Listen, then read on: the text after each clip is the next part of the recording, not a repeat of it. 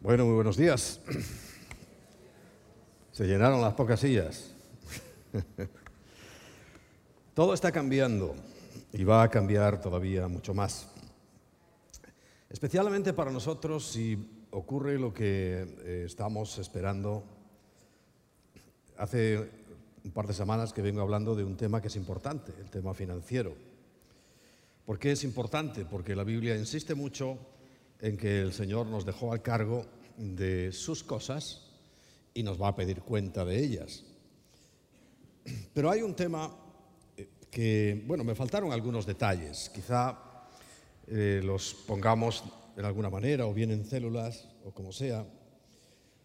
Eh, hablamos de la administración o mayordomía, hablamos de la importancia del diezmo, porque es el termómetro, es la regla por la cual el Señor mide nuestros corazones, porque donde esté nuestro tesoro estaría nuestro corazón. Eh, realmente, que las vamos a hacer. Una sería añadir, porque el diezmo es un mandato de Dios y como mandato hay que obedecerlo. Pero el tema de la ofrenda o de la siembra es algo que nuestro corazón en gratitud le da al Señor. Hablaremos de ello. Y una cosa muy importante también es el tema de las deudas. En todos los niveles, incluso eh, también he estado examinando el panorama económico mundial y he encontrado que el consejo que nos dan es salir de deudas. Por eso establecer un plan financiero para salir de deudas sería muy interesante.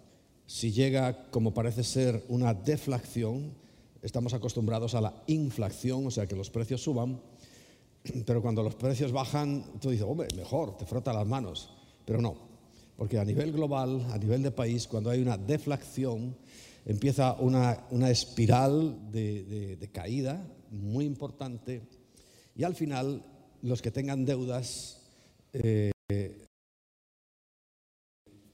se van a arrepentir, porque irán subiendo, subiendo, subiendo, subiendo hasta límites desconocidos. Y es mejor ahorrar. Pero bueno, el tema financiero de momento lo vamos a dejar ahí porque estamos viendo, vamos a empezar a ver con más exactitud del arrebatamiento. Si recordáis eh, ese cuadro, esa fotografía que, que pusimos la semana pasada, en el cual los primeros meses hasta este iba cumpliéndose esa especie de calendario con exactitud, con precisión, y veíamos que el mes próximo hay algo con el sol, el siguiente había algo en cuestión de terremotos o volcanes, y en septiembre había una cuestión con platillos volantes.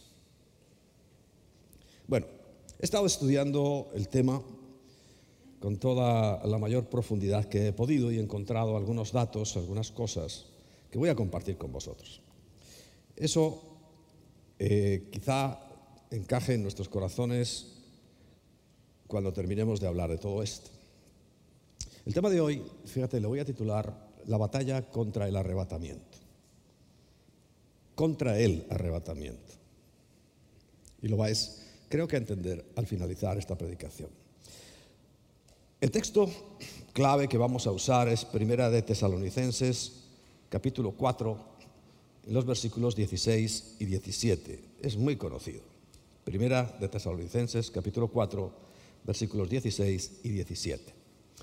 Y dice, porque el Señor mismo, con voz de mando, con voz de arcángel y con trompeta de Dios, descenderá del cielo. Y los muertos en Cristo resucitarán primero. Y dice el versículo siguiente, luego nosotros, los que vivimos, los que hayamos quedado, seremos arrebatados juntamente con ellos en las nubes para recibir al Señor en el aire. Su pie no toca la tierra. Eso es muy importante que lo tengas en cuenta porque, en cuenta porque hay mucha gente que quiere confundir y dicen que no hay arrebatamiento. Recuerda, es una de las cosas que se está atacando. ¿Cuál era? La deidad de Jesucristo. El asunto financiero con la, finalidad de empobrecer la iglesia y que no cumpla su misión. Y en tercer lugar, el arrebatamiento, porque es un, evento que ya vais a ver, además está tomando un carisma, unas formas espectaculares. Pero es para recibir al Señor en el aire y así estaremos siempre con el Señor. Vamos a entrar en, primero, en unas explicaciones previas. Hay un tema que está siendo ahora últimamente, no sé si os habéis fijado, yo el otro día vi hasta una película y Discovery Max no hace más que poner cosas de...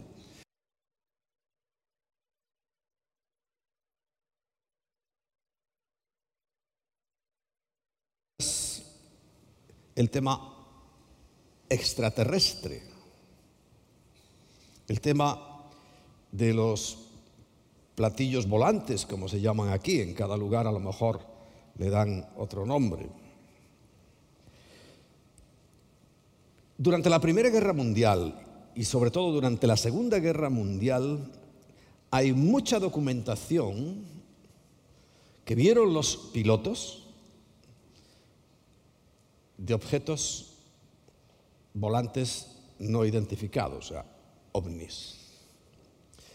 Fotografías filmaciones, y están ahí porque a pesar de que desde 1930 que se empezó, después de la Primera Guerra Mundial, se empezó a recopilar toda esa información en Estados Unidos, se fue guardando y fue secreto hasta que en 2017, hace por tanto tres años, el actual presidente de los Estados Unidos, Donald Trump, desclasificó toda esa documentación. Yo he visto ya un par de vídeos de esos objetos que los está encuadrando el piloto y lo tiene encuadrado y de repente a una velocidad increíble se le va.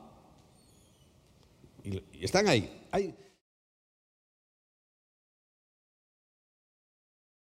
Que de ser un tema como de fantasía, eh, ha cobrado, creo que la realidad que sí tiene. Porque no podemos tampoco eh, ignorar que hay muchas, muchas evidencias grabadas en piedras, en pinturas, en la construcción, por ejemplo, de las pirámides de Egipto y otras pirámides que hay repartidas por el resto del mundo, de que sería prácticamente imposible que la hubieran hecho los seres humanos y mucho menos en aquel tiempo y con los medios que creemos nosotros que tienen. Y por negarlas, a veces a nosotros, a los cristianos, se nos menosprecia y se nos se burlan de nosotros. Pero si miramos la Biblia, nos vamos a dar cuenta de que la Biblia sí contempla eso. Sí lo contempla. Porque la pregunta, ¿hemos sido visitados por extraterrestres? Sí. Empezando por Jesucristo, era un extraterrestre. Él dice, yo no soy de este mundo, ¿verdad? Dijo eso. Cuando han venido los ángeles, son extraterrestres. Extraterrestre significa algo, alguien fuera de la Tierra. De tal manera que sí existen los extraterrestres. Ahora, ¿Serán los marcianitos con antenas en la cabeza que ha pintado pues, los dibujos animados? No. Estamos hablando de algo mucho más serio y mucho más trascendente para nosotros. Porque fíjate que en septiembre la, la élite gobernante cree que va a haber una invasión alienígena. Es que lo creen, ¿eh? no, no estamos hablando de ningún juego. Y si crees que es un juego, pues a lo mejor también creíamos que cuando dijeron que iba a venir una pandemia, que lo anticiparon, no profetizaron, sino anticiparon, pues la diferencia entre la profecía del Señor es que Él sí te dice lo que puede pasar, pero la profecía satánica es que te anuncia lo que te va a hacer. Y ya Satanás anunció con tiempo que iba a ocurrir esto. Es la gran diferencia. Pero sí hay seres que han visitado la Tierra y que no son de este planeta. La Biblia de hecho dice que hay huestes celestiales las huestes del Señor. Y también huestes espirituales de maldad. Pero para entrar en materia tenemos que situarnos. Hay, cuando habla la Biblia, habla de tres cielos. O sea que cuando dice cielo, no siempre se está refiriendo a lo mismo. El primer cielo es el nuestro, es la atmósfera, este cielo azul que vemos, que llega hasta un punto que está perfectamente localizado, cuando se habla de atravesar la barrera, esa barrera que cuando viene a lo mejor un asteroide, eh, al llegar y atravesar esa barrera del primer cielo, se deshace. Cuando las naves que se envían al espacio tienen que estar muy bien preparadas porque hay un sobrecalentamiento que las fundiría. Bueno, hasta ahí es el primer cielo. La atmósfera que respiramos y vemos. Pero la Biblia y la ciencia nos hablan de otro nivel o de un segundo cielo, que sería desde ahí hasta el infinito, según la ciencia. Pero sabemos que también por la Biblia, el segundo cielo, que sería el cosmos, donde sí está esa, la luna, donde sí está eh, la nave o la base, esa, estación que están haciendo, donde ya la gravedad prácticamente no existe, y llega hasta el Sol y hasta todas esas estrellas que dicen que están a millones y millones de años luz. Ese es el segundo cielo. Pero la Biblia habla de un tercer cielo. Y el tercer cielo sí es la morada de Dios. Cambia totalmente. El telescopio Hubble, este que han enviado, sabéis, y además lo han modificado porque empezaron a ver cosas que les sorprendían, llega hasta un punto. Ese punto es lo que llaman los agujeros negros. Habéis oído hablar de ello, a lo mejor todos no, pero si habéis oído hablar. De esos agujeros negros donde ellos ya pierden la vista, pero saben que pueden tragarse una estrella mil veces más grande que el Sol en un instante, que se mete allí y allí es impenetrable. Porque de ahí para allá está el tercer cielo, está un lugar extraordinario que nadie puede ver. Y aunque hayamos mandado los seres humanos curiosos ese telescopio carísimo a tratar de mirar por allí, ellos lo determinan agujeros negros. No hay forma de ver. No hay manera de penetrar aquello, porque allí está el tercer cielo. Entonces, en el segundo cielo están las huestes espirituales de maldad. Y en el tercero, las huestes celestiales. ¿Y por qué sabemos que en el segundo cielo están las huestes espirituales de maldad? Porque cuando se rebelaron contra Dios, Satanás con un tercio de esos ángeles, también le llaman estrellas, en la Biblia, fueron arrojados del tercer cielo al segundo. Cabe entonces la posibilidad de que haya una civilización en el segundo cielo, o sea, después del nuestro, en el espacio. Sí, cabe esa posibilidad. Y vamos a ver qué más dice la Biblia sobre eso.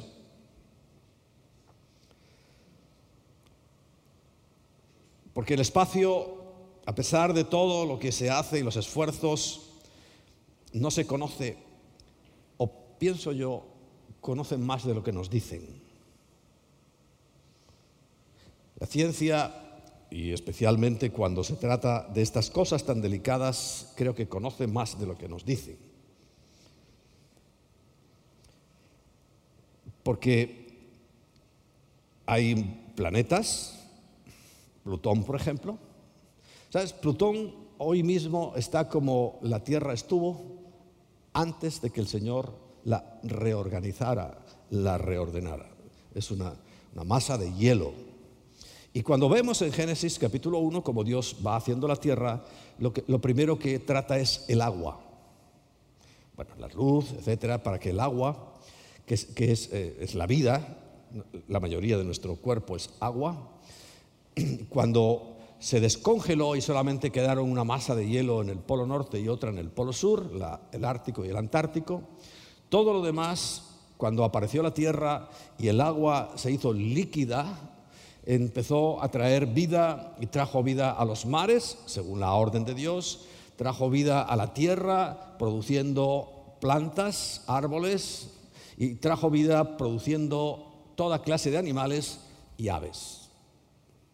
Eso ocurrió por una intervención sobrenatural de un extraterrestre, porque Dios no es de la Tierra, es el extraterrestre más importante. Hablamos de él, pero es el extraterrestre que no es de la Tierra más importante que existe, ¿verdad? Por tanto, claro, nosotros, quizá por prejuicios religiosos, por ignorancia, eh, ten en cuenta que nosotros venimos de una formación religiosa católica que hasta la era del descubrimiento de América pensaban que la Tierra era plana. Por cierto, está volviendo esa teoría de que la Tierra es plana, como esto, y que estaba sujetada por cuatro elefantes que la llevaban ahí sobre sus espaldas. Eso es lo que creía la Santa Madre Iglesia.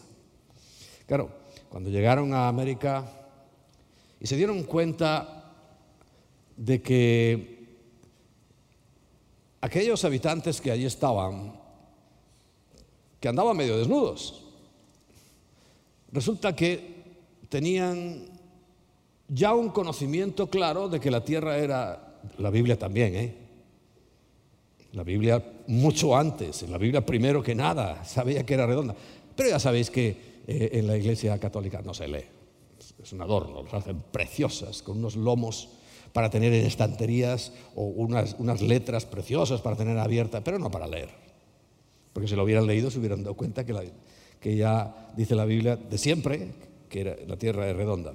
Pero lo curioso es que ese mismo conocimiento estaba entre los incas, entre los mayas, entre los aztecas. Y al llegar se dieron cuenta de que ellos pensaban eh, lo que finalmente es y lo que la Biblia ha dicho siempre, que es redonda y que da vueltas en el aire. Y que además tenían conocimientos de matemáticas, y no hablo de los conquistadores de la espada, sino de, de los frailes y curas que iban allí con el fin de evangelizar y de civilizar. Y resulta que a, lo mejor nos hemos civilizado en algunas cosas, en otras no, pero eh, nos hemos civilizado al concordar que ya había otras culturas y en otros lugares también, no solamente en América, que sí sabían realmente cosas que en una apreciación natural no se, no se sabe. Entonces, Vamos a tener otro dato en cuenta.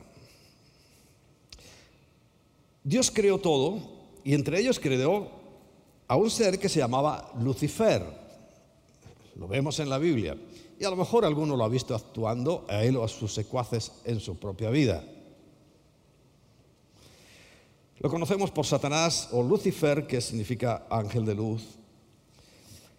Muy perfecto, quizá la criatura más perfecta, muy relacionado con el tema de la alabanza, con la música. Pero tal era su hermosura, como dice la Biblia, en Ezequiel, que se llenó de soberbia y quiso poner su trono, o sea, dijo, yo puedo ser igual a Dios, y encima quiso poner su trono, su trono por encima del de Dios a los lados del norte, para que te hagas una idea trasladándolo ya a nuestra cotidiana realidad, por donde está la estrella polar, en los lados del norte, pero por encima del trono de Dios. Y muy bien sabéis lo que pasó, que él, con un tercio de esos ángeles, fueron expulsados.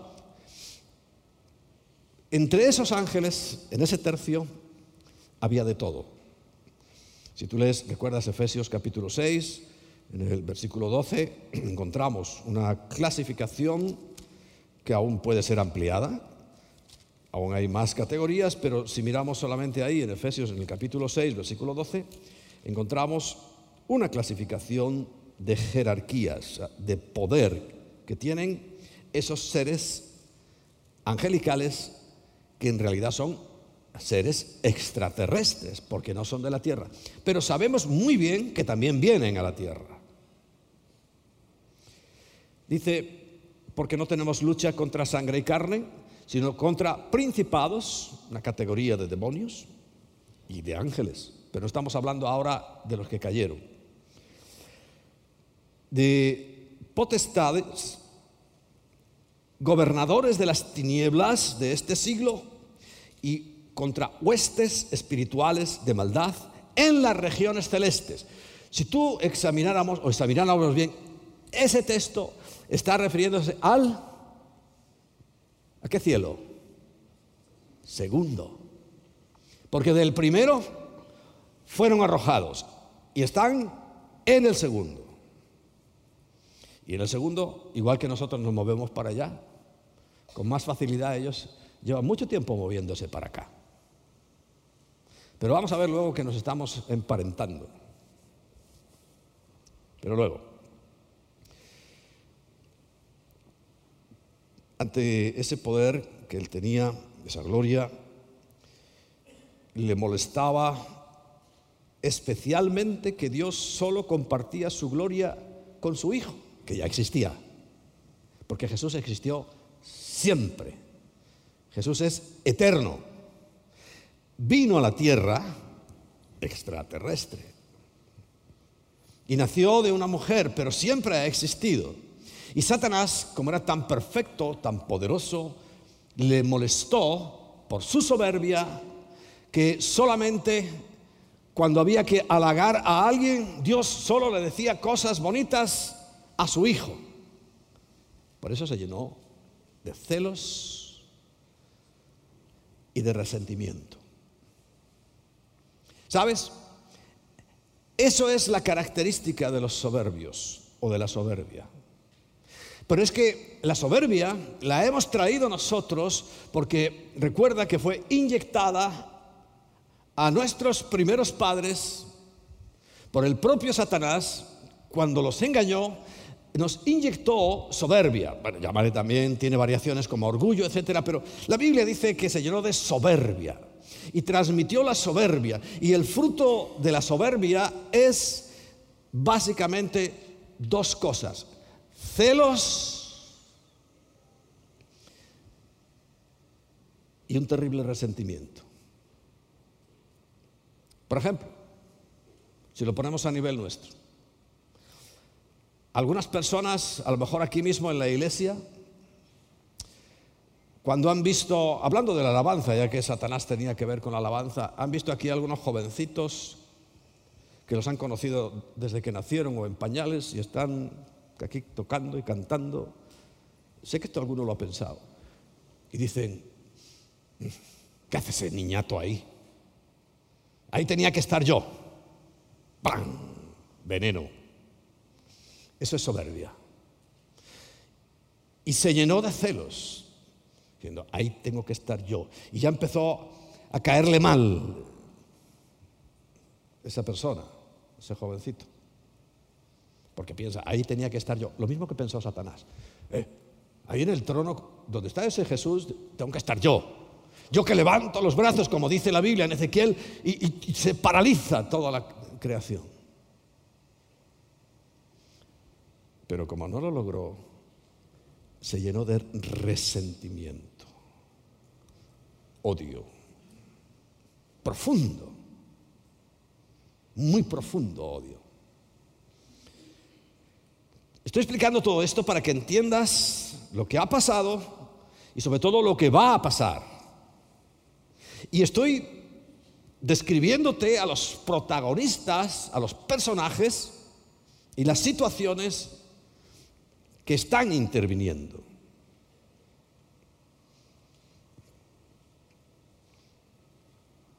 Cuando esos seres, el libro de Enoch ha sido quitado del canon de la Biblia, pero no quiere decir que no sea un libro inspirado.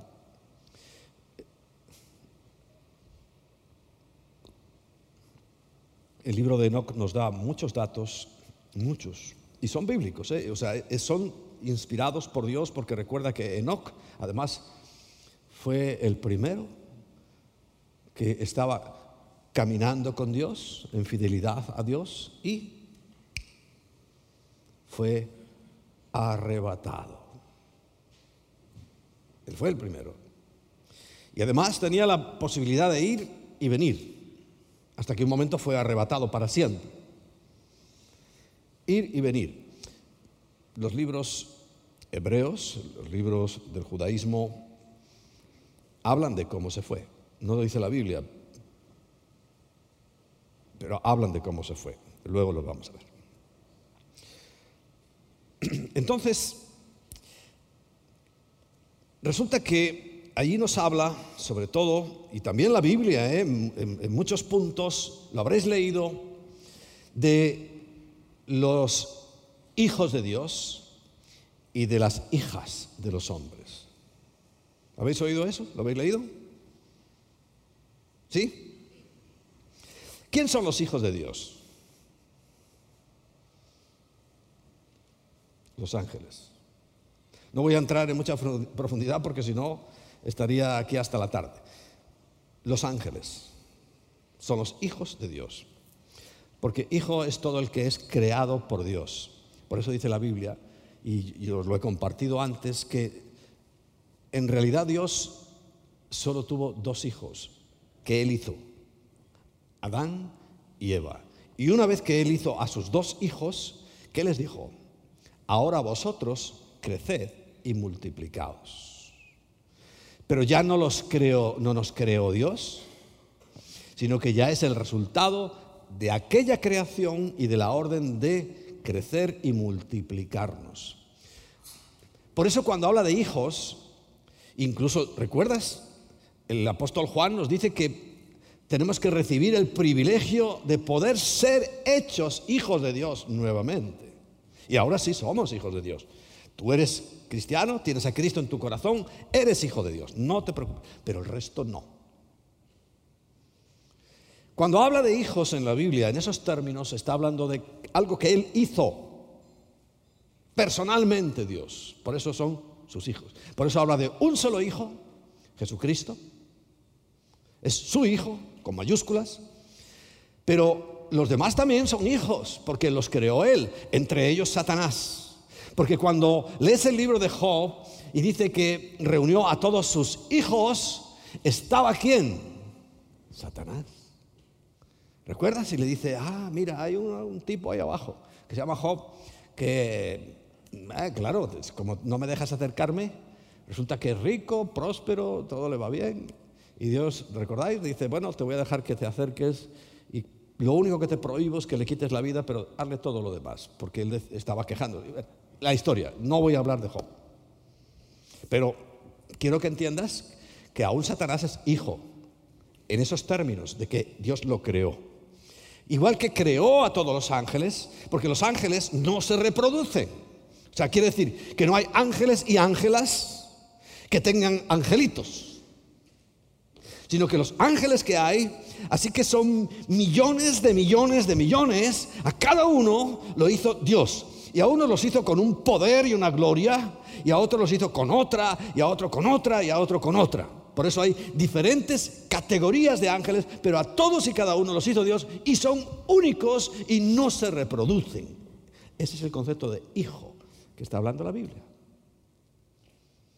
Por eso cuando dice hijos de Dios se refiere a ellos, que vinieron y estuvieron con las hijas de los hombres, las embarazaron y dieron lugar a los gigantes de la antigüedad. Pero ahí mismo, en el libro de Enoch y en más testimonios, se habla claramente de que les enseñaron lo que no debían enseñarles. Enseñaron ciencias. Dices, ¿está mal? Depende. Le enseñaron brujería. Le enseñaron, eh, pues ahí lo ves, cómo hacer eh, maquillajes, cómo hacer muchas cosas. Y Dios se enojó. Y por eso dice que los encerró en un lugar donde nunca más van a salir porque eran, ¿sabes el nombre que le da la Biblia? Los vigilantes, los que nos tenían que cuidar. Dice que cayeron de su, de su trabajo, de su gloria, y así les llama la Biblia, los vigilantes. Y en, en vez de cuidarnos y vigilarnos, se pervirtieron. Vieron hermosas a las mujeres, a las hijas de los hombres, y como ellos no se reproducen, pero no quiere decir que no tengan capacidad sexual, porque está clarísimo que la tienen. Pero no tenían angelitas. Y si vieron a las hijas de los hombres. Y se pervirtieron. Han sido castigados duramente, eso dice la Biblia. Pero que a lo que me refiero es que ellos han intervenido. Entonces hay cantidad de programas de Discovery Channel y del History Channel y de todos esos que hablan y muestran evidencias y evidencias, evidencias de algo que no pudo hacer el ser humano. ¿Y sabes la verdad? No lo hicieron los seres humanos. Lo hicieron ellos. Lo hicieron ellos. Yo sé que algunos están mirando con cara sorprendido y dicen, ¿qué, le ha pasado ya al pastor?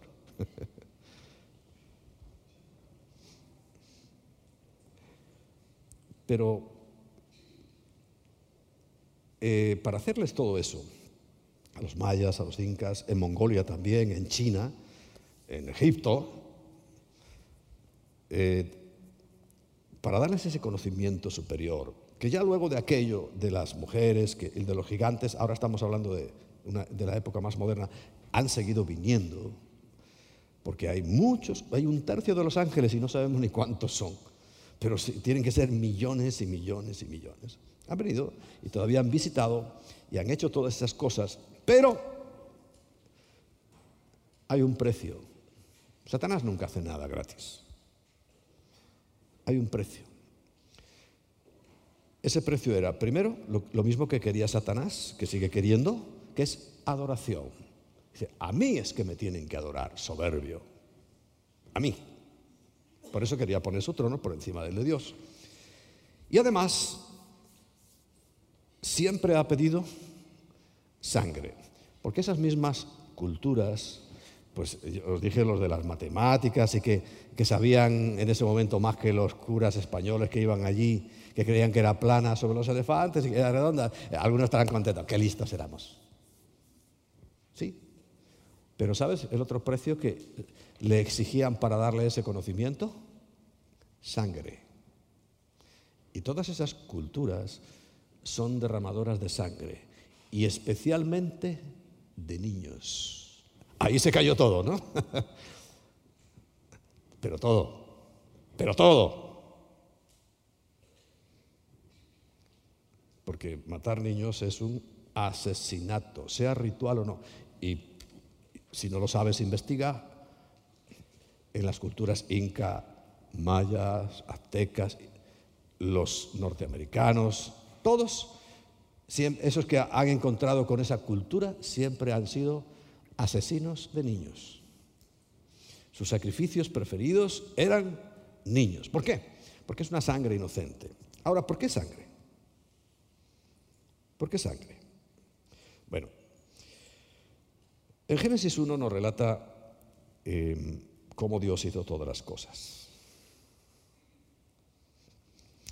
Cómo empezó a separar el día de la noche, las aguas de las aguas, empezaron a producir, como ya sabéis, ¿no? Todos, absolutamente, hasta el quinto día.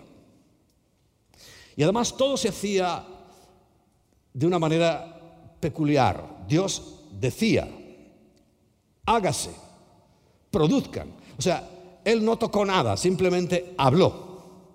Y eh, con la palabra de su poder se hizo todo.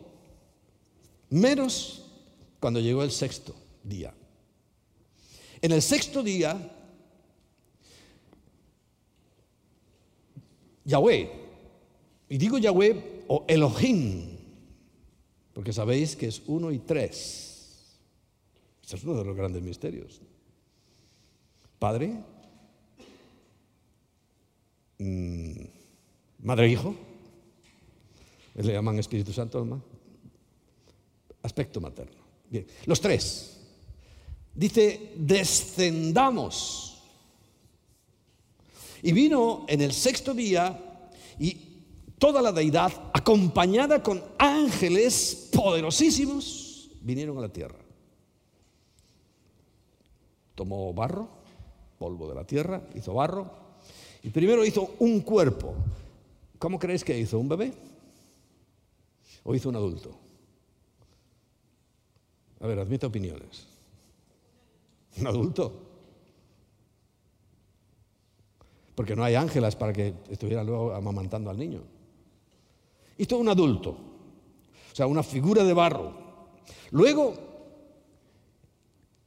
le dio la misma calidad o cualidad que tienen todos los animales y lo convirtió en alma.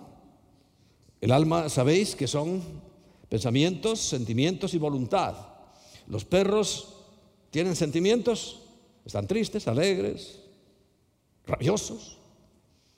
O sea, todas las facultades del alma. Y hasta ahí éramos igual. En la ignorancia espiritual que tiene la gente en general, por eso nos comparan, porque hay dos partes similares, aunque nuestra alma es un alma viviente. Quiere decir que es eterna. Es, que ahí lo pone la Biblia. Es viviente. El alma de un animal, el alma de los perritos, a pesar de que son simpatiquísimos, muere con ellos. Pero la del ser humano no, es eterna. El alma. Es un alma especial pero no solamente le dio un alma especial, sino que finalmente llegó el Espíritu y sopló sobre él y lo convirtió en un espíritu. De tal manera que, así como Dios es uno y trino, nosotros somos uno y trino. Tenemos cuerpo, alma y espíritu. Si lo miras en, las cosas de Dios, el cuerpo se materializó en Cristo, el alma y el espíritu, que son eternos. Tres en uno, nosotros, tres en uno, Dios. Eso forma parte de nosotros. Está en la Biblia. Pertenece a nosotros, a los cristianos. Y lo que diferencia básicamente, bueno, es, haber recibido el Espíritu que no tiene el resto de la creación. ¿Sabes? Ni siquiera los ángeles. Aunque le llamamos seres espirituales, pero ellos no son espirituales. O sea, no son espíritu. Aunque se puedan mover de esa manera, porque los únicos que tienen eh, similitud, semejanza, porque dice, descendamos y hagamos al hombre a nuestra imagen, conforme a nuestra semejanza, somos nosotros. Y es lo que nos caracteriza es el libre albedrío. Los ángeles no tienen libre albedrío. Eh, Satanás se equivocó una sola vez, una. Si a nosotros nos juzgaran por, por el primer error, ¿cuánto hace que habías desaparecido de aquí? ¿Cuánto? ¿Y cuántas veces? Bueno, solo una, porque si fuera una sola, ellos eran muy perfectos, hijos de Dios, y Dios no les permitió bajo ningún concepto, ningún error. Perdón, uno. Y de ahí se acabó su historial. Pero ¿cuántos te permite a ti? ¿Cuántos nos permite a nosotros? ¿Cuántas veces nos hemos equivocado? ¿Cuántas veces hemos pecado? Deliberadamente. Y con maldad. ¿Cuántas? ¿Cuántas? ¿Sabes? Esa es la diferencia porque tenemos libre albedrío. Nadie puede decir, ah, no, Dios mandó al infierno a tal persona. No, no, no, se fue solita. Tiene libre albedrío y podía haber dicho que sí, y eh, como dijo que no al mensaje de Jesucristo. Solita se fue. Dios no manda a nadie. Directos, directos, se va la gente. ¿Y cuando cambiamos de dirección? Cuando le decimos sí. Con nuestro libre albedrío. Por eso tenemos que volver otra vez a recuperar porque, repito, los únicos seres humanos, hijos legítimos y creados por Dios fueron Adán primero y Eva porque la sacó del mismo Adán. Pero a partir de ahí nosotros somos criaturas, somos el producto natural. Por cierto, sabes que la ciencia también ha demostrado que cuando un espermatozoide logra eh, entrar en el óvulo, en ese momento ya tiene alma y por tanto ya tiene espíritu. Claro, la ciencia de espíritu no entiende, pero saben que aquello ya es un ser vivo. Por eso ya, como no puede Satanás sacrificar seres humanos, aunque hay puntos en que sí lo hace, pues ahora eh, su fuente de, de sangre y sobre todo de bebés súper inocentes, porque ni siquiera han salido a la vida, no han dado ni una sola bocanada de aire, es a través del aborto. Os dije el otro día, ¿recordáis cuando estábamos hablando de esta pandemia? Que es la causa última de muerte. Última, última. Además con diferencia. La primera en millones, millones, es el aborto. ¿Por qué el aborto? Si incluso la ciencia dice que en cuanto penetra, en cuanto entra el, el, espermatozoide en el óvulo, ya es una vida, ya hay alma, a partir de ese momento, si lo matas, incluso la píldora del día después, los científicos cristianos y otros que no son cristianos pero son coherentes, dicen, aunque sea al día después, si ya logró el, espermatozoide eh, eh, implantarse en el óvulo, ya es un aborto, ya es un asesinato. Que Dios te lo va a perdonar si se lo pides, pero es un asesinato. Toda esa sangre es la que ahora está demandando. Porque de la misma manera que Satanás visitó en los tiempos pasados a las civilizaciones, que lo están demostrando el Discovery Channel y el History Channel y todos esos. ¿Tú crees que hoy no están por aquí? Que ahora ya nos ven a nosotros y no, no, no, uy, no nos acercamos, esta gente es peligrosa. ¿Tú crees que no están por aquí? Pues también podrías creer en Caperucita Roja, porque sí están por aquí. Sí están en los lugares de gobierno. Sí están influyendo todo este gobierno. Recuerda que el reino de este mundo es de Satanás. Algunos cristianos que no han perfilado muy bien, muy bien lo de la Biblia, creen que aquí vamos a establecer el reino y hasta que no esté establecido y bien consolidado y todos los gobernantes sean cristianos y todo el mundo cristiano, entonces ya le dicen a Jesús, ahora ya puedes venir. Ilusos, porque realmente cada vez estamos peor y estamos pidiéndole al rey, ven porque esto ya no hay quien lo soporte. Mirar cómo estamos. Separados. Tú sabes que ya el objetivo de que nadie podrá comprar ni vender con la marca de la bestia. Fíjate, es que ya no puedes comprar sin mascarilla. ¿A que no? A que llegues a una tienda sin mascarilla y se espantan y te denuncian. Y el otro día, Emma, en la gasolinera fue una señora sin mascarilla a pagar la gasolina que ya había echado. No, no, no, no. Emma le dejó una que lleva en el coche. Ya no puedes comprar sin mascarilla. Que es, fíjate, lo único que han dejado para el futuro, para eso que llaman nueva normalidad. Sin mascarilla. Imagínate cuando llegue el punto que está a punto de esa marca de la que os he hablado. Esa identificación de la que os he hablado. Ni comprar, ni vender, nada. Nada.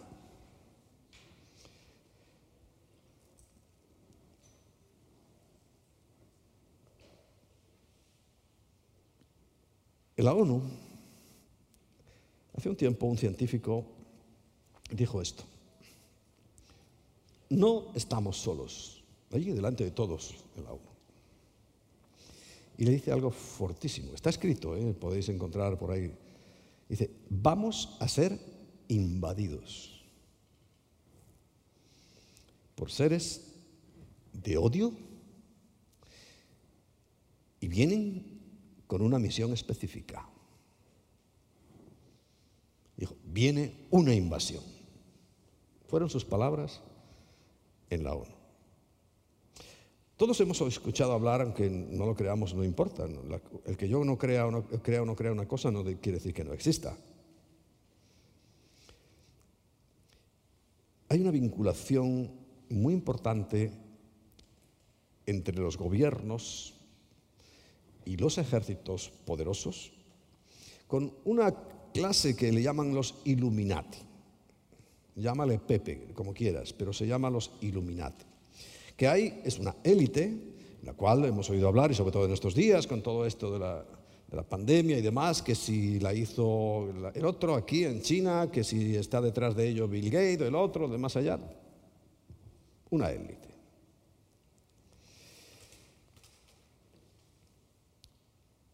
Toda esta tecnología que ha avanzado tan rápido, los mismos que trajeron la tecnología para las pirámides, para esas obras impresionantes, que es que lo dice la ciencia, es imposible que los seres humanos las hayan hecho, y es que realmente era imposible, y la hicieron ellos, ahora nos están trayendo toda esta tecnología. Y ese teléfono que tienes ahí no es un regalo, es tecnología que están dándonos. ¿Para qué? Recuerda, este hombre lo veía, dice, vienen con un propósito. Pues el propósito, ya lo vemos, es controlar, destruir. ¿Cuál es el propósito de Satanás? Hurtar, matar y destruir. Todos los poderosos de la tierra, todos, y de esto hay mucha documentación, claro, de esa que llaman secreta, conspiranoica y demás, pero eh, sí se han detectado personas que vienen, que hablan, que se presentan delante de, las autoridades. Tienen reuniones secretas por ejemplo las del Club Bilderberg, ¿no? Y hay otras reuniones secretas, que ya son tan secretas que no nos enteramos nadie. Y posiblemente sean con el propio Satanás. Claro, no viene como nosotros creemos, ¿no? Así rojo, con cuernos y, con una voz. ¿Sabes? Además es que esto sí que hay personas que se van conociendo datos. Viene y se presenta como un lord inglés un tipo elegante. Porque Satanás se disfraza de ángel de luz. ¿Tú crees que llegó al huerto del Edén amenazando a Eva? Eva, o te comes la manzana o te, trincho ahora aquí. No, recuerda lo que dice. Suave, educado. Oye, mira, yo creo que Dios no te está diciendo la verdad. Ah, no, no, no, no. Porque él sabe muy bien que si tú comes ese fruto vas a ser como él. Era muy educado. Y hoy también. Entonces se presenta en ciertas reuniones que por supuesto para el resto de los mortales no las conocemos, pero hay personas que sí. Y de alguna manera Dios permite que se filtre información. Claro, tú puedes rechazarla, decir, no, no, bobadas. O darle el crédito que merece y sobre todo lo que estamos haciendo, pasarla por el filtro de la Biblia. A ver si pasa. Bien. Entonces, nos encontramos con unas claves. Claves que quiero que ahora eh, le prestes atención. Primera, los seres del segundo cielo sí han tenido contacto con las civilizaciones antiguas. Por tanto, también con la de ahora. Les dieron conocimiento, pero Satanás recuerda que les exigió adoración y sangre. Todas esas culturas son súper idólatras, súper idólatras. Y sacrifican sangre de niños.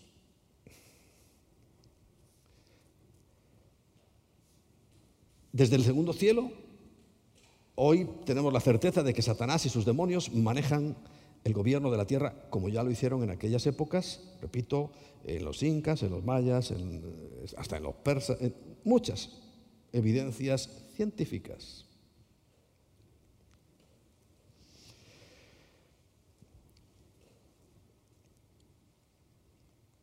Y maneja los hilos de toda la tierra y de los ejércitos de la tierra.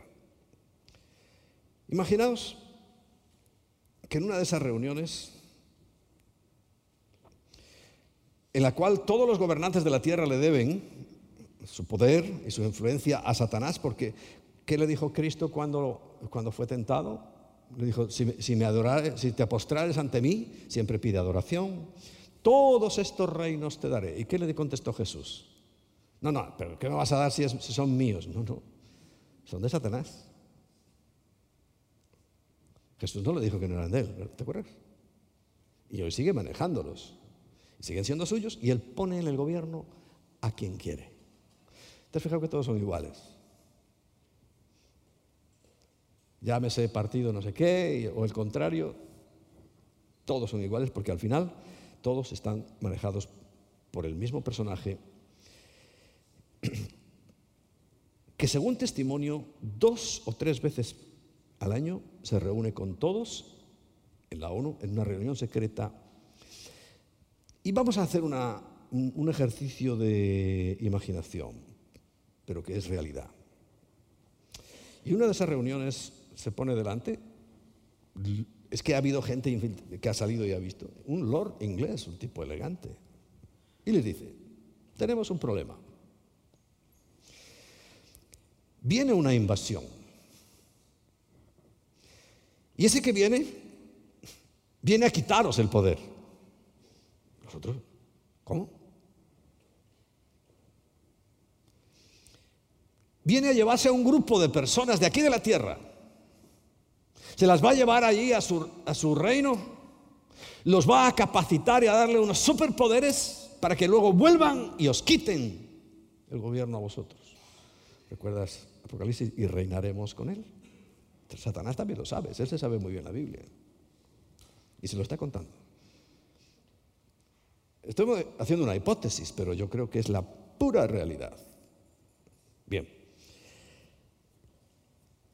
Y le dice, solo hay una forma de detenerlo, porque a pesar de que Satanás está derrotado, él sabe, él cree que siempre va a vencer. Dice, en los aires. Nosotros os vamos a dar toda la tecnología necesaria. Ahora, eso sí, tenéis que dejarnos acceso a, la materia prima que es uranio. Uranio, para bombas, eh, etc. Nosotros, porque él es listo, dice, no vamos a poder, porque sabe que está derrotado, no vamos a poder solos con ese ejército, con esa invasión que viene. Por tanto, es tiempo de que hagamos un frente común.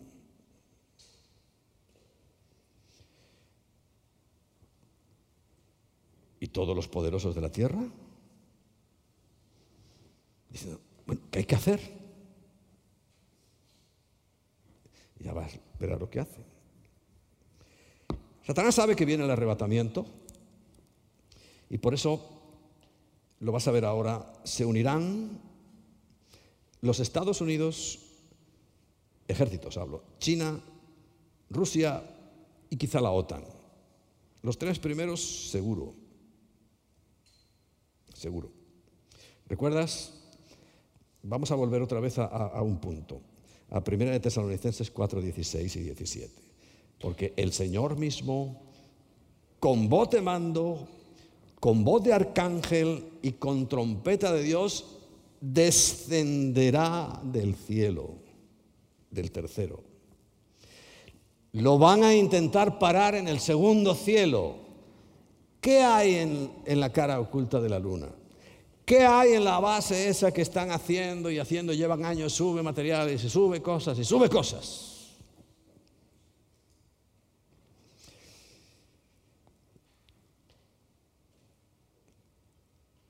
Fíjate, te voy a presentar un artículo real, real.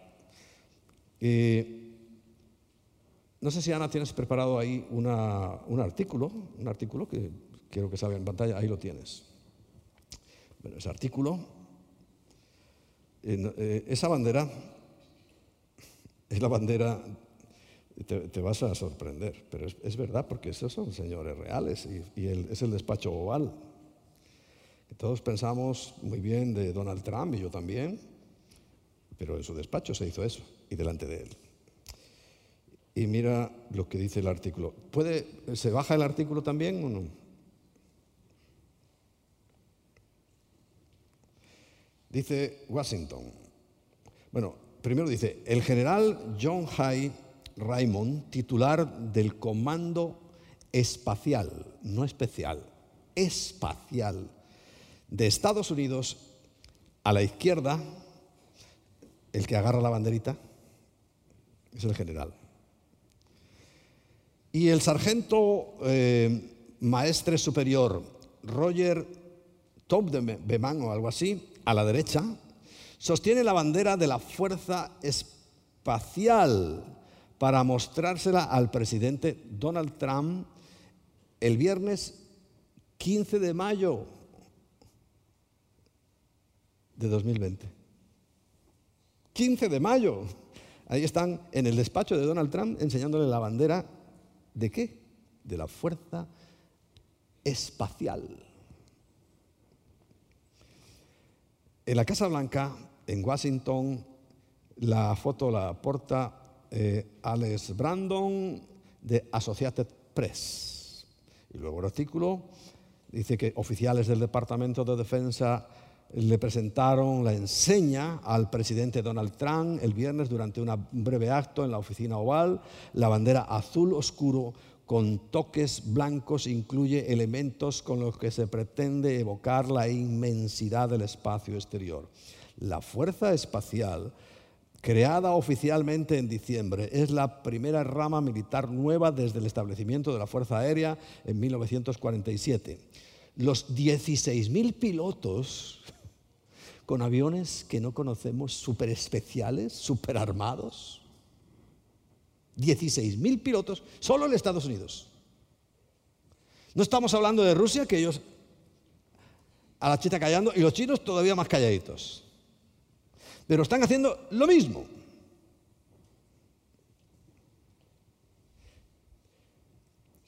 Y civiles conforman la fuerza especial, continúan perteneciendo técnicamente a las Fuerzas Aéreas, eh, que antes supervisaba operaciones ofensivas en el espacio.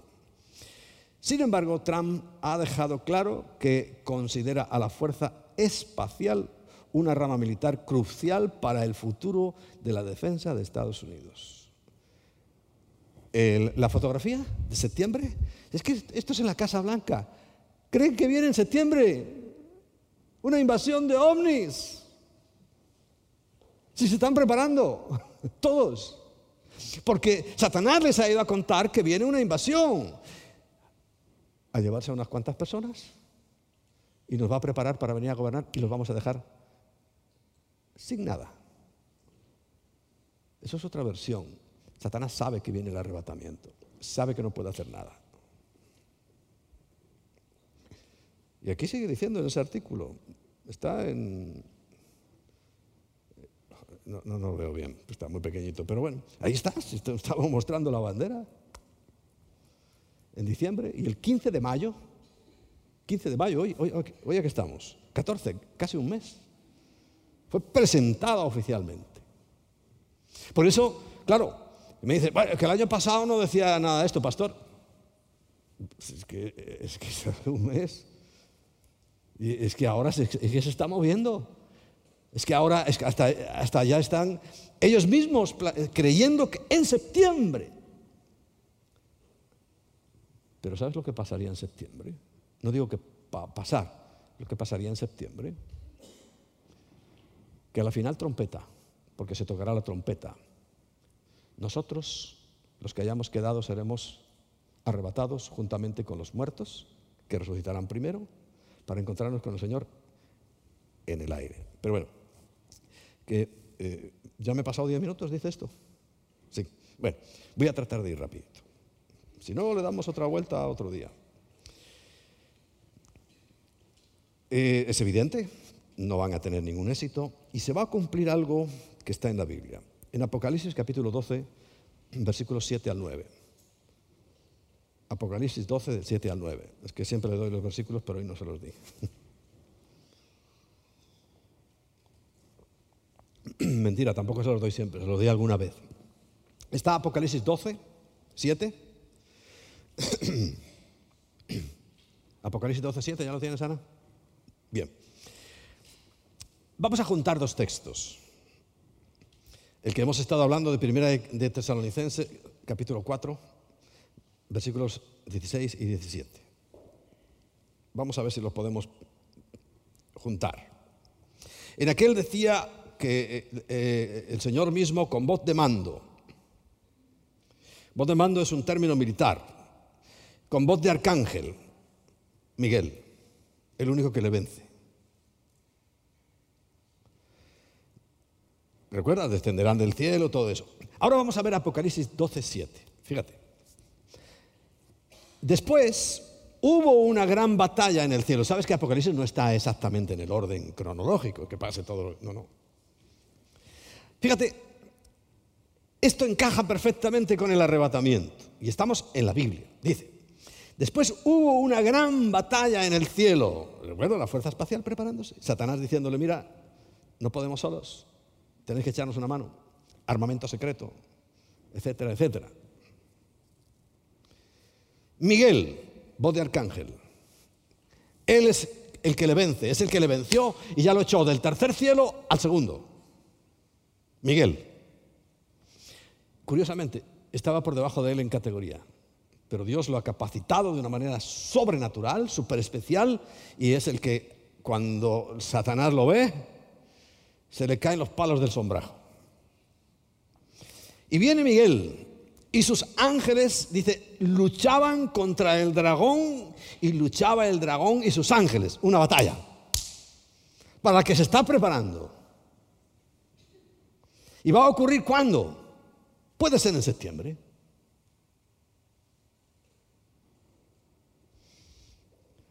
Pero no prevalecieron. Quiere decir que Miguel vuelve a vencer y a, ese tercio de los ángeles con Satanás que están ahí instalados en alguna parte del segundo cielo. Los vuelve a vencer y ¿qué hace con ellos? Ni se halló lugar para ellos en el cielo. Cuando tú examinas la palabra se está refiriendo al segundo cielo. Porque viene con voz de mando el Señor con voz de arcángel Miguel. ¿A buscar a quién? A su iglesia. Y como él lo sabe, está, él tiene ese tercio de los ángeles y este ejército. Y va a querer, y les ha dicho, es que vienen a quitaros el poder, y eso es verdad. Le vamos a quitar el poder. El Señor se lo va a quitar, y nos lo va a dar a nosotros, y reinaremos con Él. Y empieza a describir eso, y resulta que, y fue lanzado, dice el versículo 9, el gran dragón, la serpiente antigua que se llama Diablo y Satanás, el cual engañó al mundo entero los engañó, fue arrojado, ¿a dónde? Ya no tiene lugar en y queda todo limpio. Y viene y cuando llega a ese punto, nosotros, los muertos en Cristo, resucitan primero, luego nosotros los que estemos vivos somos transformados. ¡Pum! Nos encontramos, pero ya no hay nada en el segundo cielo, porque nosotros vamos directos al tercer cielo. ¿Y a dónde lanzó? A la tierra. Y por eso comienza la gran tribulación. Los militares dicen que no hay nada peor que encontrarte con un soldado humillado, derrotado, vencido. El, odio que, tiene y el resentimiento y las ganas de matar son impresionantes. Así estará Satanás. Y todos sus huestes. Por eso comienza un periodo en la tierra. Fíjate, Apocalipsis 12. 12:12. Por lo cual, alegraos cielos y los que moráis en ellos, los del tercer cielo. Pero dice, hay de los moradores de la tierra y del mar, porque el diablo ha descendido a vosotros con gran ira, sabiendo que tiene poco tiempo. Siete años. Siete años tiene la tierra. Del tercer cielo lo expulsaron al segundo, donde se han comunicado con la tierra y se siguen comunicando con la tierra. Y serán expulsados, pero cuando nosotros vayamos, nos cruzamos en el camino. Ellos son lanzados a la tierra y nosotros a la presencia de Dios. Eh, quiero solamente, ¿recordáis a Tony Blair?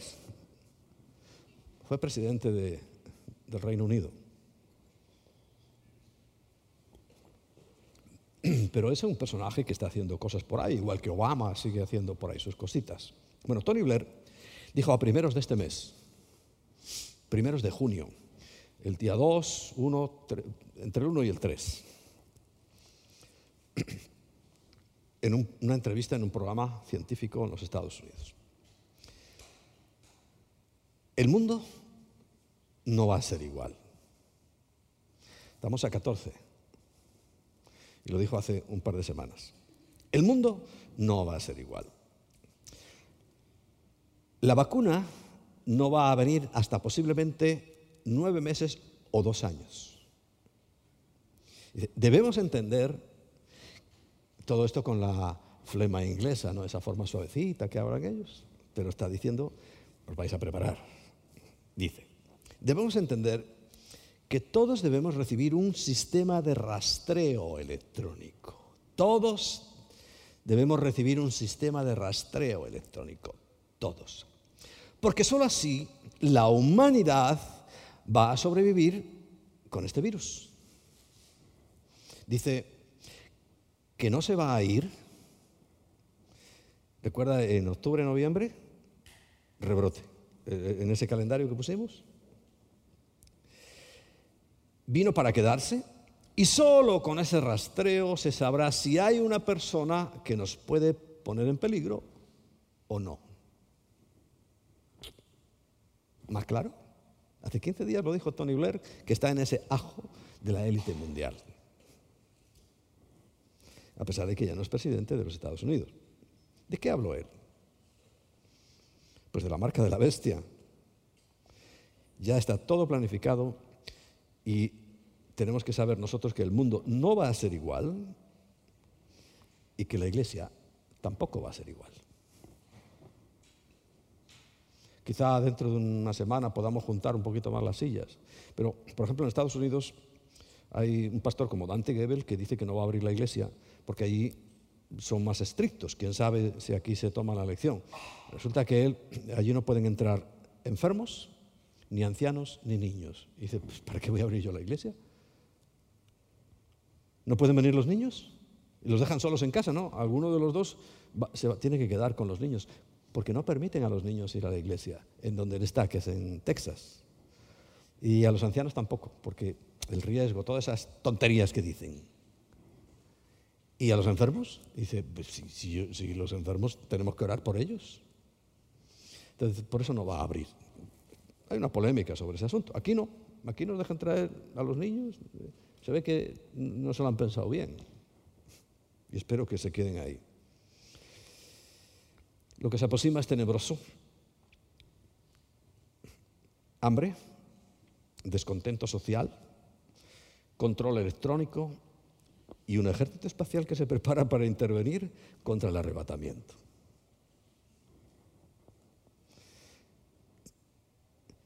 Te pregunto, ¿qué vio Eliseo? ¿Recuerdas? Eliseo era el discípulo de Elías. ¿Qué vio? Dice Segunda de Reyes 2.11, y aconteció que yendo ellos y hablando, he aquí un carro de fuego, con caballos de fuego, apartó a los dos, y Elías subió al cielo en un torbellino. ¿Qué, estaba viendo Elías? Si hoy, yo que sé, a algunos de los muchachos que están aquí, por ejemplo, a, a Emita le digo, eh, Emita, vete a ver si me consigues una cinta de máquina de escribir. A que te vas a quedar mirándome y dice, ¿cómo? ¿Una cinta de qué? Y, hace 30 años todos estábamos... Hoy no existe, no sabe nadie, los jóvenes no saben nadie qué es una cinta de máquina de escribir. Pues imagínate cómo Elías iba a describir un platillo volante, una nave espacial un carro de fuego y aquello echaba chispas para todos los lados. Y, ¿Qué describe Ezequiel? Es todo el capítulo. Lamentablemente no me da tiempo a leerlo, pero os lo leéis. Pero es que Ezequiel hace una descripción perfecta. Dice, andaban, lo veía como cuatro seres vivientes, como con muchas luces, con muchos ojos, y que se movían todos, como un plato, como una nave siempre en la misma dirección y se movía para atrás, para adelante, para un lado, para el otro. Leeroslo en casa, os lo dejo como tarea porque eh, eh, tenemos que ir a, la otra reunión. Pero evidentemente son naves espaciales. Y Darío Salas, este hombre que os he comentado que sabía la Biblia enterita de memoria, eh, dice que ese tercio de los ángeles, los muy desgraciados, cuando salieron del cielo se llevaron las naves. Naves que se describen aquí, Naves que en el judaísmo también saben en algo así, de esas características se fue Enoch. Pero eso, como no está en la Biblia, lo dejamos ahí. Esos seres angelicales, esos seres extraordinarios, nosotros mismos necesitamos, cuando eh, los acaban de ir hace unos días unos eh, astronautas en una nave privada, necesitan un traje especial ¿verdad? Porque eh, no se puede soportar la presión, el frío, etcétera, etcétera. Pero nosotros, 1 Corintios 15, 50 al 52, también vamos a necesitar algo especial. Dice, por eso digo, hermanos, que la carne y la sangre no pueden heredar el reino de Dios, ni la corrupción heredará la incorrupción. Y aquí os digo un misterio. No todos dormiremos, es lo mismo que le está diciendo a los tesalonicenses, ¿verdad? No todos dormiremos, pero todos seremos transformados. O sea, los muertos cuando resuciten, esté donde esté su cuerpo y como esté, es nuevo. Y nosotros, dice, seremos transformados. En un momento, en un abrir y cerrar de ojos, a la final trompeta, porque se tocará la trompeta. Por eso os decía septiembre. ¿Sabes el 19 y 20 de septiembre qué es? En el calendario de Dios, porque decir el calendario judío es, es absurdo, es de Dios. ¿Sabes qué, qué fiesta es?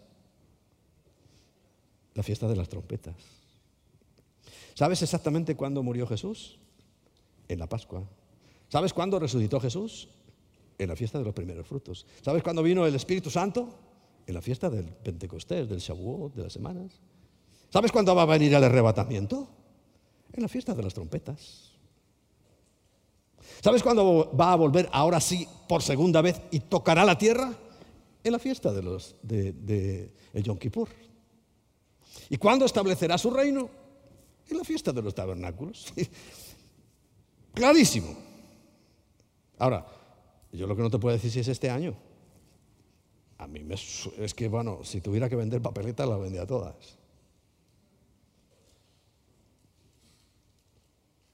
Por eso hablan de, Cuando vi eso, dijo, septiembre.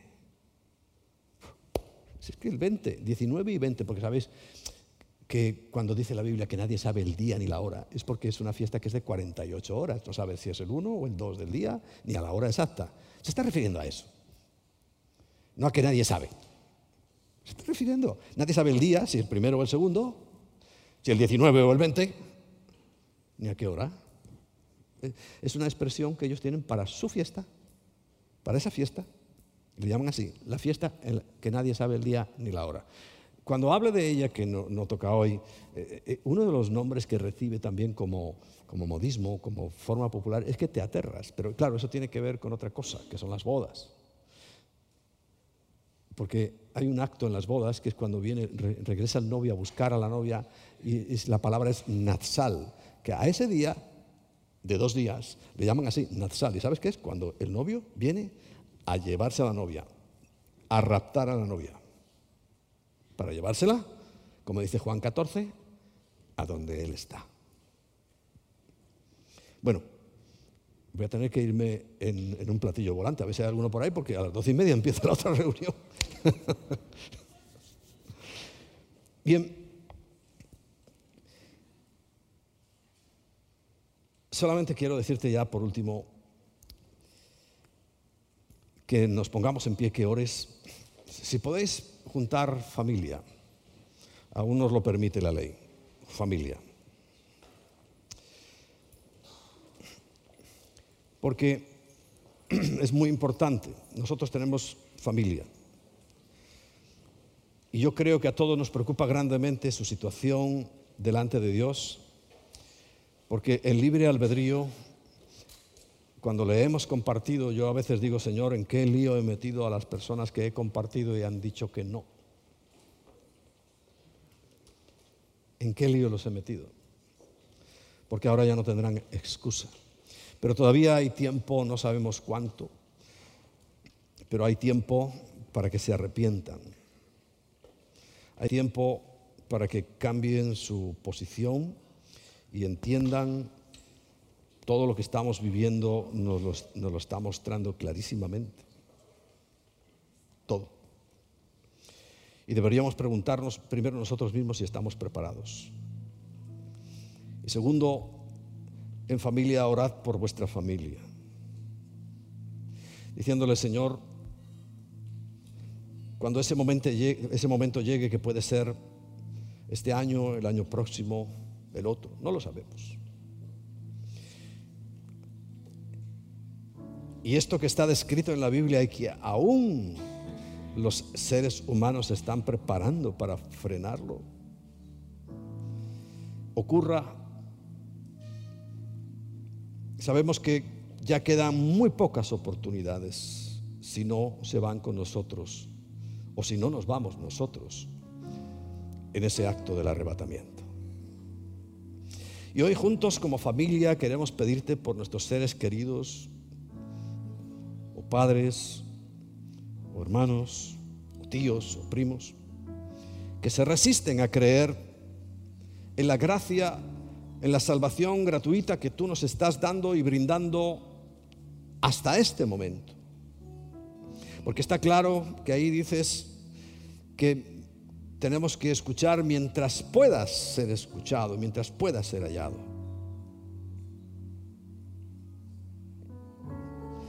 Y a ti que estás aquí o que estás viendo esto por internet, te voy a preguntar estas cosas. ¿Cuál es tu convicción de Jesús? ¿Hasta dejarte la vida?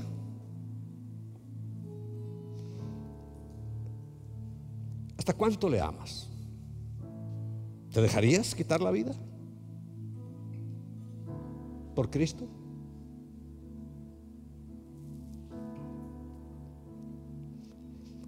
¿Cuál es tu compromiso con Dios? ¿Oidor olvidadizo o comprometido hasta la médula?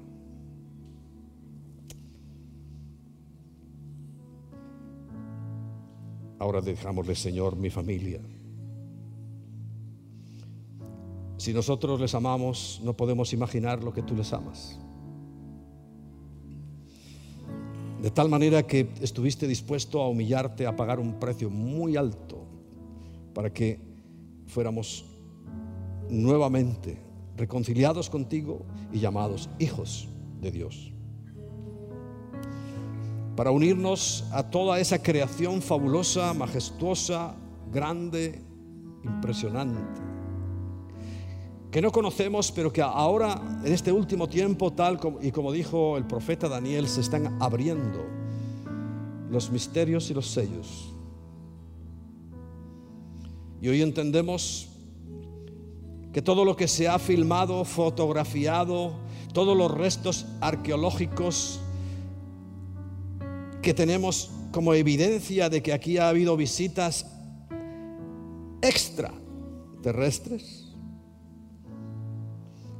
y que vemos cómo todo esto se está preparando para lo que tú dijiste, para que toda la humanidad no pudiera comprar ni vender si no tenía la marca de la bestia. Hoy una simple máscara y el temor a 100 euros de multa hace que todo el mundo lleve esa, esa marca. Y cuando llegue el momento de implantar en nuestros cuerpos algo que los deformará, que modificará nuestro ADN, ¿También lo haremos? Y te lo pregunto a ti, ¿también lo harás? Si lo haces, olvídate del reino de los cielos para ti. Serás parte de aquello que se tiene que manifestar antes de que venga el anticristo. ¿Y sabes qué era lo que se tenía que manifestar antes de que venga el anticristo? La apostasía. Y la apostasía es dar la vuelta atrás. Y puedes hacerlo. Igual que eres libre, con libre albedrío para recibir a Cristo, también eres libre para renegar de Él. Si así no fuera, estaríamos hablando de algo muy distinto. Por eso, cuando el Señor dice, el que persevere hasta el fin será salvo, ¿a qué se está refiriendo? Al menos en tu vida y en la mía, hasta el fin de tu tiempo. O que mueras o que seas arrebatado. Si no estás en el Señor en el momento de que llegue el arrebatamiento, aquí te quedas. Si no esperas que haya ningún arrebatamiento, como hay muchos insensatos, aquí te quedas. Por eso, Señor, una vez más pedimos que tu misericordia se extienda a todos los que amamos a todos los que quisiéramos encontrar con nosotros allá en tu reino, como aquel que fue crucificado a tu lado, que dijo, cuando estés en tu reino, acuérdate de mí. Y el Señor le dijo, ciertamente te digo que hoy estarás conmigo en el paraíso. Gracias Señor. Tú das sentido en la tormenta, te has convertido en nuestra meta, has partido mis caretas y solo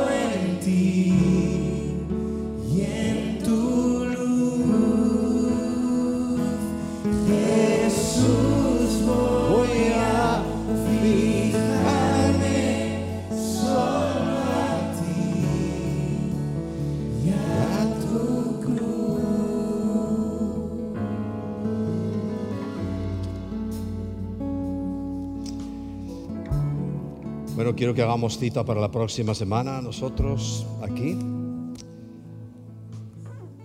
Para que el evento más importante que ya aguarda la humanidad, que es el arrebatamiento, sigamos conociéndolo, porque sabes lo que a mí me gustaría, que no te lo pierdas.